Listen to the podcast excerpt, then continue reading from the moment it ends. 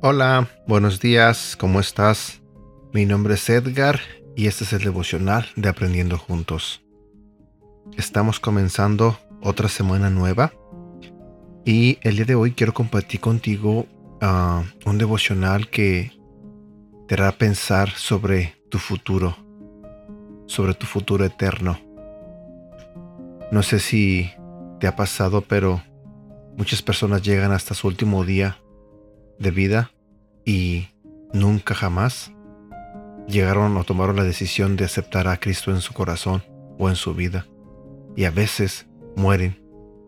Lamentablemente mueren sin haberlo aceptado. Sabemos que solamente hay dos caminos eternos. O el infierno o el cielo con nuestro Señor. Pero para que tú puedas ir al cielo, o tú puedas estar con Dios, tienes que tomar la decisión de aceptar a su Hijo Jesús. La Biblia dice que solamente hay un camino y ese camino es Jesús. Así que el día de hoy quiero compartirte un devocional que tiene que ver con esto, con este tema tan importante en la vida de las personas. El tema se titula Nuestro refugio. Si vamos a la Biblia en el libro de Joel, capítulo 3, versículo 16 nos dice, Pero el Señor será un refugio para su pueblo, una fortaleza firme para el pueblo de Israel. ¿Quién controla la historia? Thomas Jefferson pensaba que la política. Karl Marx propuso que la economía. Sin embargo, el pequeño libro de Joel, de solo tres capítulos, nos recuerda que la mano de Dios controla el destino del mundo y de cada ser humano. Vendrá un día, el día del Señor, en que la paciencia de Dios llegará a su fin y el mundo será juzgado. En el capítulo 3 se nos habla de una guerra en que miles y miles estarán esperando en el Valle de la Decisión.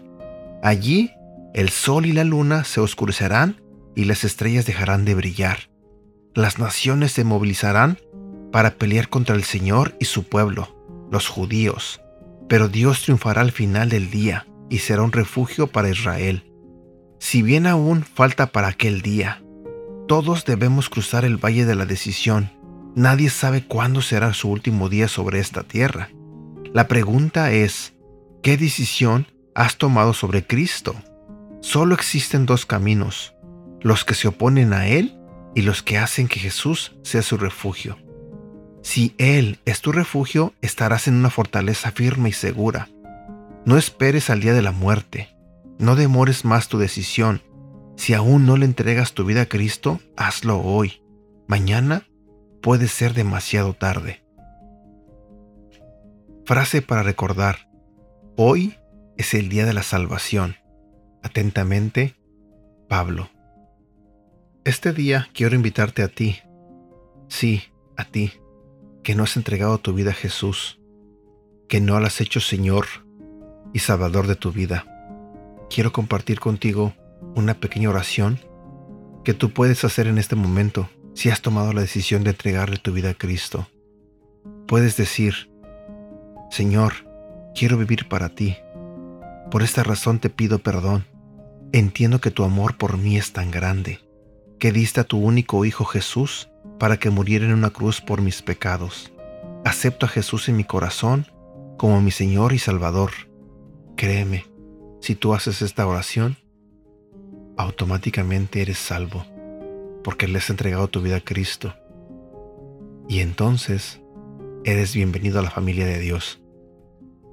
Espero que este día sea un día especial para ti.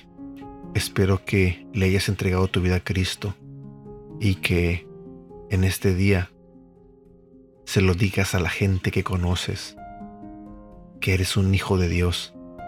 Siéntete honrado, siéntete orgulloso de pertenecer a la familia de Dios. Bueno, me despido por el momento. Espero que tengas un bonito día y que Dios te bendiga. Cuídate.